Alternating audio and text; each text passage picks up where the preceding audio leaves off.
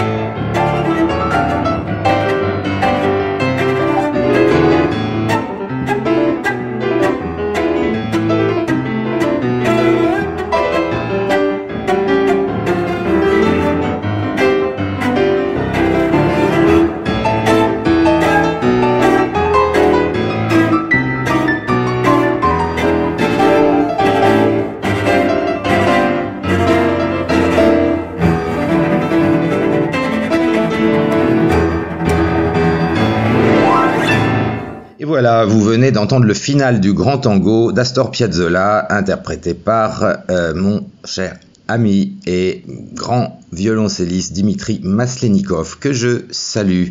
Et euh, comme euh, on n'arrive pas à jouer ensemble en France, on va le faire ici bientôt en Turquie.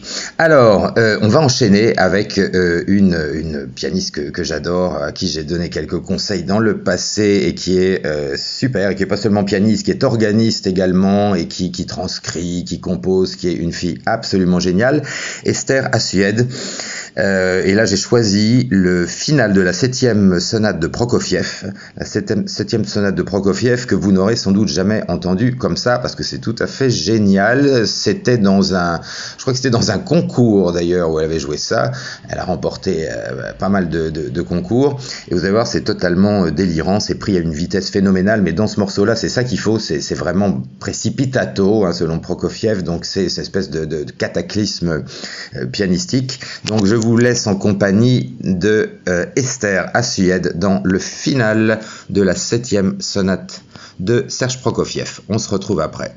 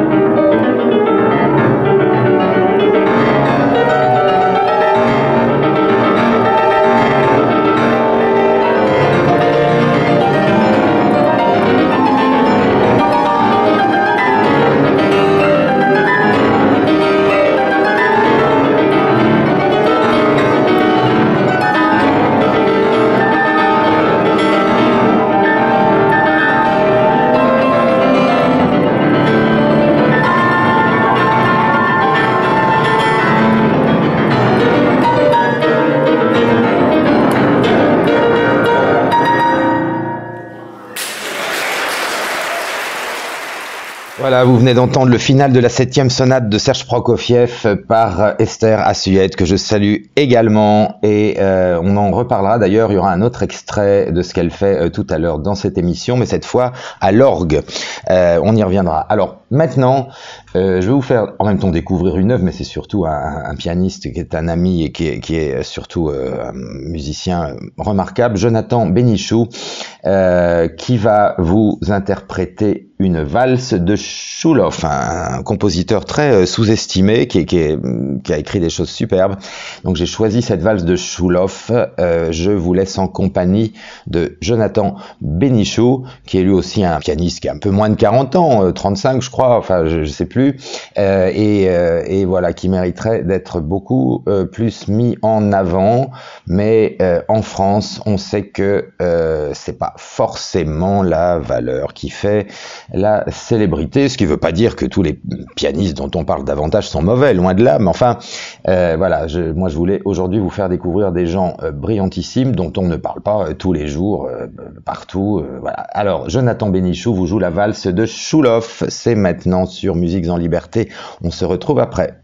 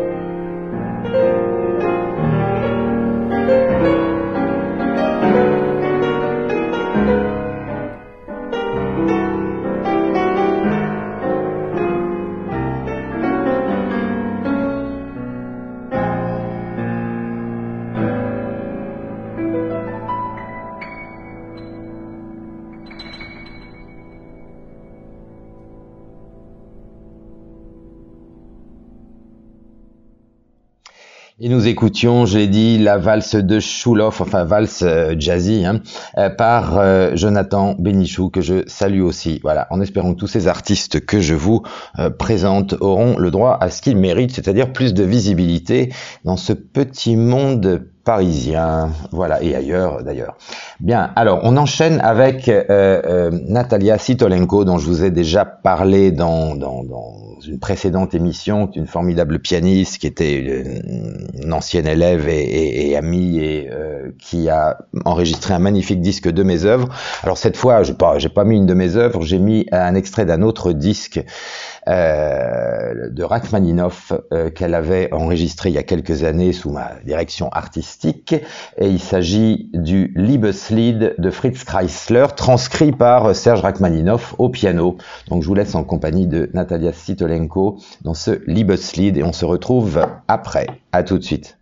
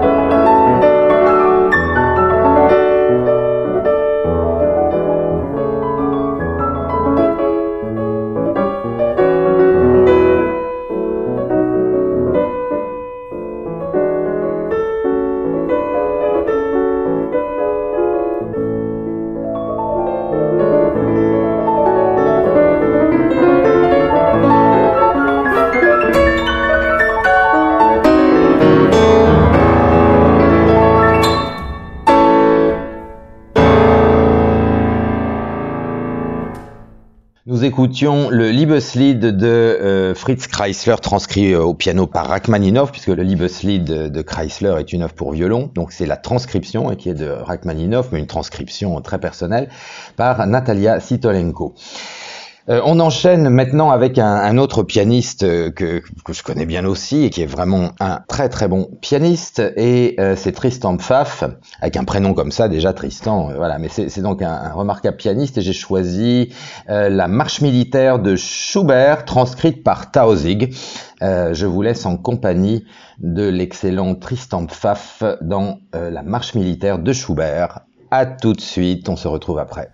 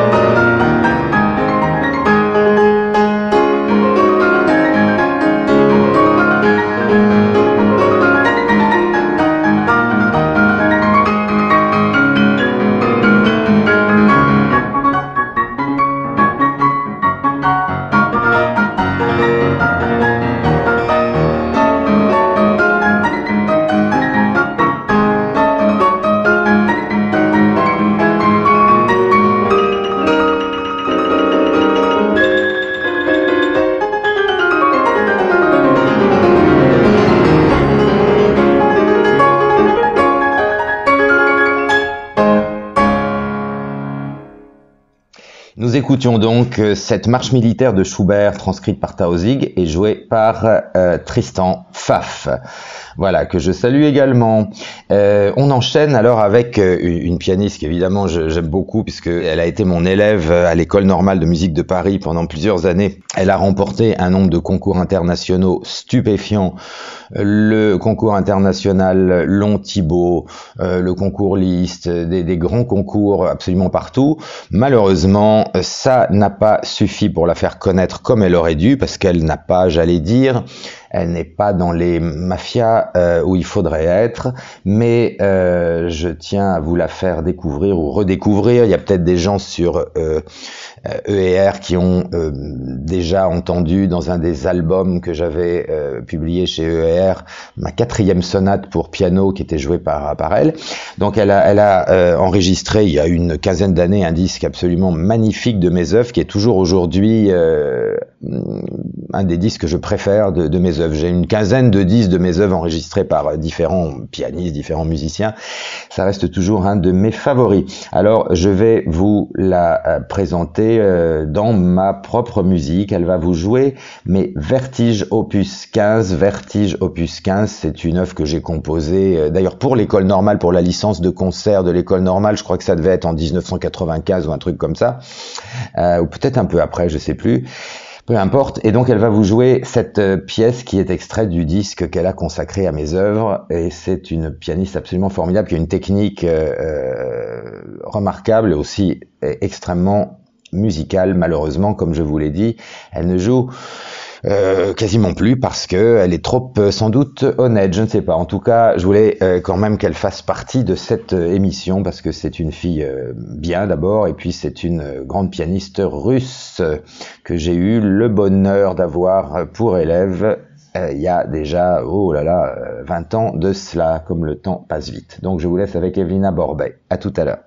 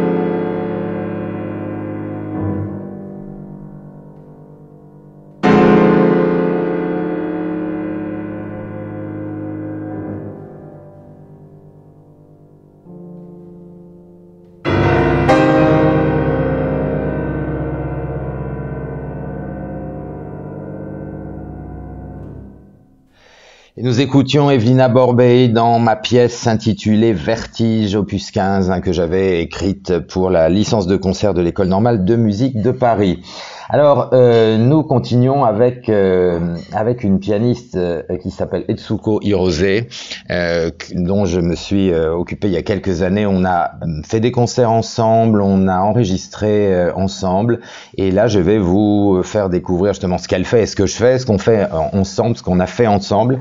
C'est un extrait d'un disque où on avait enregistré la fantaisie de Schubert pour quatre mains, des danses hongroises de Brahms, poème symphonique de Liszt, et puis le Libertango d'Astor Piazzolla. Alors Etsuko Hirose avait gagné il y a euh, plus de 15 ans le concours Martha Argerich, le concours international Martha Argerich, et euh, euh, ensuite on s'était justement, on avait décidé de former un duo et on a fait de, d'assez belles choses. Donc elle aussi fait partie des, des, pianistes très intéressants dans sa génération. Je vous laisse avec le duo que nous faisions il y a encore quelques années, tous les donc euh, sur un seul piano mais à quatre mains, dans le Libertango d'Astor Piazzolla. On se retrouve après.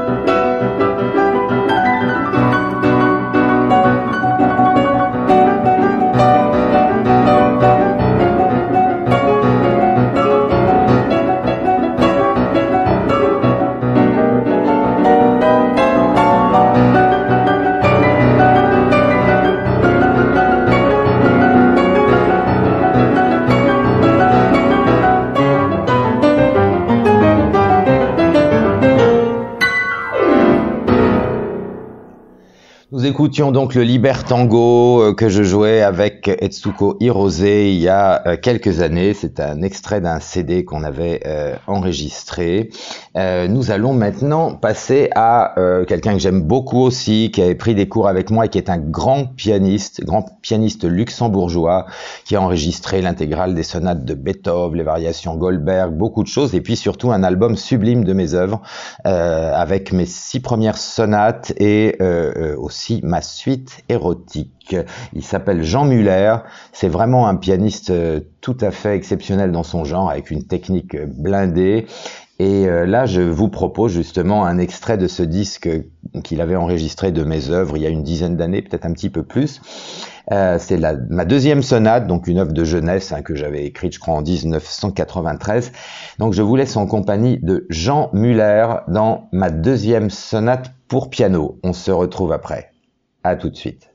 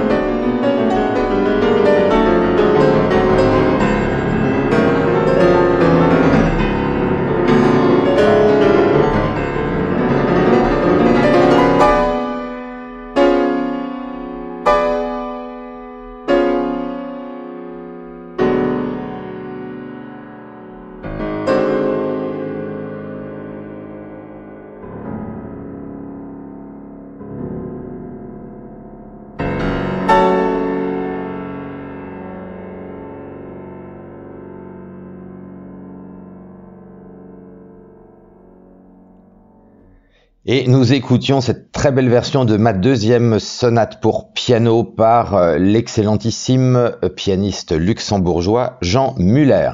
Voilà un nom à, retenir aussi.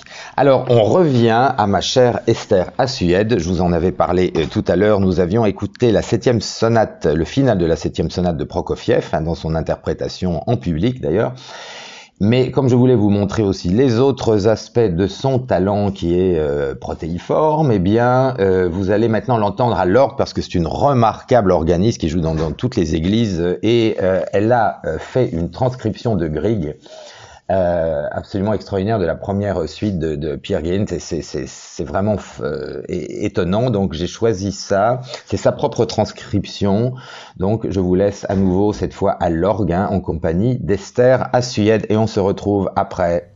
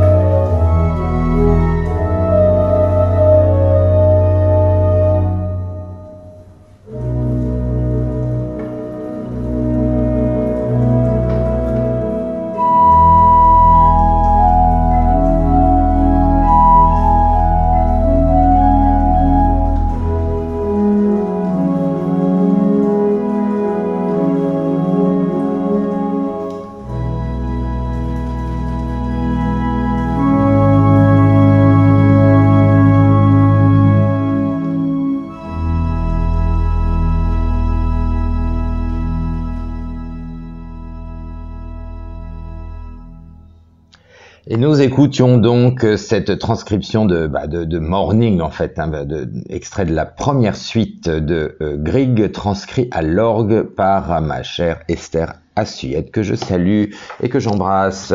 Euh, on continue avec euh, une, pianiste que j'aime euh, beaucoup, que je, connais bien également, qui avait obtenu d'ailleurs sa, je, crois pas me tromper, non non je me trompe pas, elle avait obtenu sa licence de concert ou son diplôme supérieur d'exécution à l'école normale il y a très longtemps, avec mon œuvre Vertige justement que vous avez entendu tout à l'heure euh, par Natalia Sitolenko. Donc là, c'est Mathilde Carré.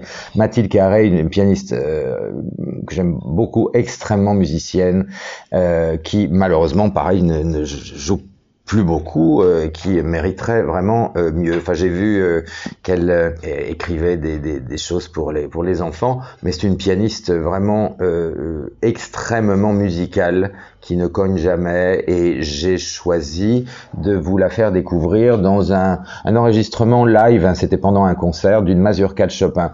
Elle avait joué beaucoup ma, ma, fantaisie ottomane avec une de mes élèves, Marina Milinkovic, et, et c'est une fille vraiment épatante. Donc je vous propose d'écouter Mathilde Carré dans cette mazurka de Chopin qui a été euh, captée live. Voilà, on se retrouve après, à tout de suite. Música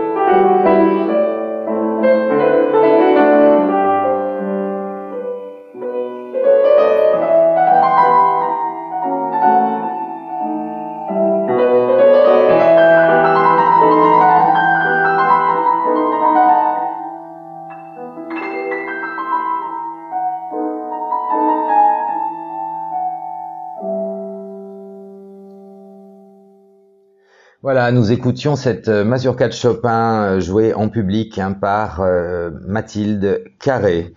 alors, on va enchaîner avec à nouveau Natalia Sitolenko que je vous ai fait entendre tout à l'heure dans une de mes œuvres, mais je voulais aussi vous la faire découvrir dans un ah non, c'était pas dans une de mes œuvres, c'était dans Rachmaninov. Pardon, j'avais choisi Rachmaninov, le Liebeslied.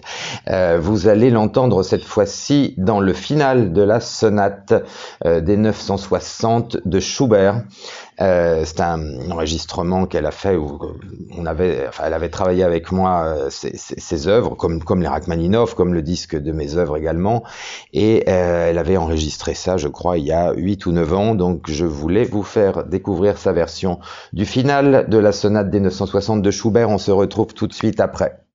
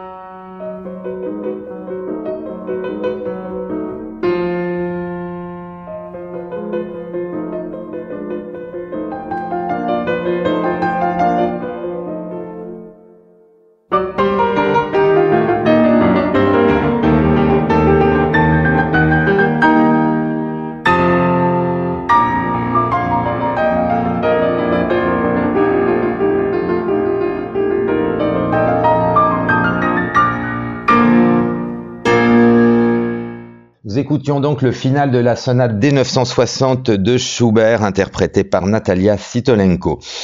Alors on enchaîne maintenant avec quelqu'un que j'aime beaucoup aussi, euh, qui a pris mes, conseils il y a quelques années, que j'avais euh, d'ailleurs euh, découverte dans un dans le concours international que j'avais créé à, à Istanbul euh, il y a il y a déjà plus de dix ans et dont d'ailleurs elle aurait dû euh, avoir un, prix plus plus important. Enfin bref, et, et justement c'est une pianiste que j'ai que j'ai conseillé dans Rachmaninov, dans d'autres choses, etc. Et on a fait on a fait des duos ensemble, on a fait des concerts ensemble, on a joué Rimsky-Korsakov, euh, Gershwin, Vorjak, euh, Rachmaninov, etc.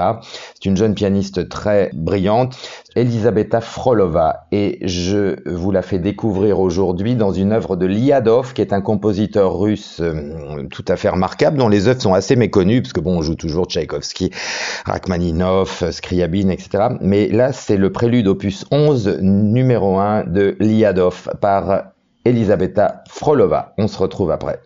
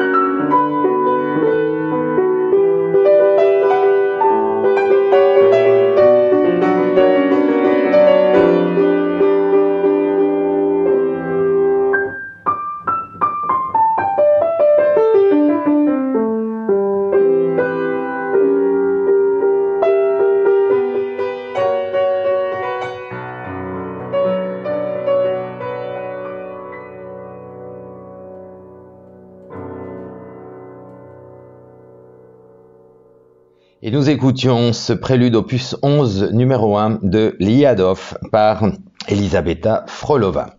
Alors on enchaîne avec euh, une chanteuse qui elle aussi euh, malheureusement bah on, je, je comprends pas euh, pourquoi on ne la voit plus. Euh, je l'ai euh, connue il y a une quinzaine d'années, même un petit peu plus. C'est plus très bien. Hein. J'ai plus vraiment la notion du temps. Le temps passe très vite. C'est une chanteuse, une mezzo-soprano qui s'appelle Ekaterina Godovaned, euh, qui avait gagné elle aussi des concours internationaux. J'avais j'avais trouvé sa voix superbe. Je l'avais fait chanter à l'Opéra Bastille et on avait fait aussi ensemble mes mélodies. J'ai écrit beaucoup de mélodies sur Baudelaire, sur beaucoup d'autres choses, sur des poètes contemporains. J'ai même écrit aussi des textes et on avait fait un concert à l'école normale de musique de Paris, enfin salle Cortot, hein, le grand Alfred Cortot. On avait fait mes, mes mélodies il y a très longtemps et ça avait été enregistré comme ça live. Donc j'ai décidé de vous faire connaître sa voix via mes œuvres, une, une œuvre que j'ai écrite qui s'appelle Flamme sombre, qui est une, une mélodie extrêmement courte, qui dure une minute, mais où vous allez pouvoir euh, bah, voir déjà un petit peu le style que j'utilise, euh, la manière dont je mets sa voix en valeur, et, et, surtout sa voix est vraiment remarquable. Je comprends pas d'ailleurs pourquoi on n'en entend pas davantage parler. Donc euh, je vous laisse en compagnie d'Ekaterina Godovaned, bon là c'est moi qui l'accompagne au piano, dans euh, ma mélodie pour mezzo-soprano et piano, Flamme sombre. On se retrouve après.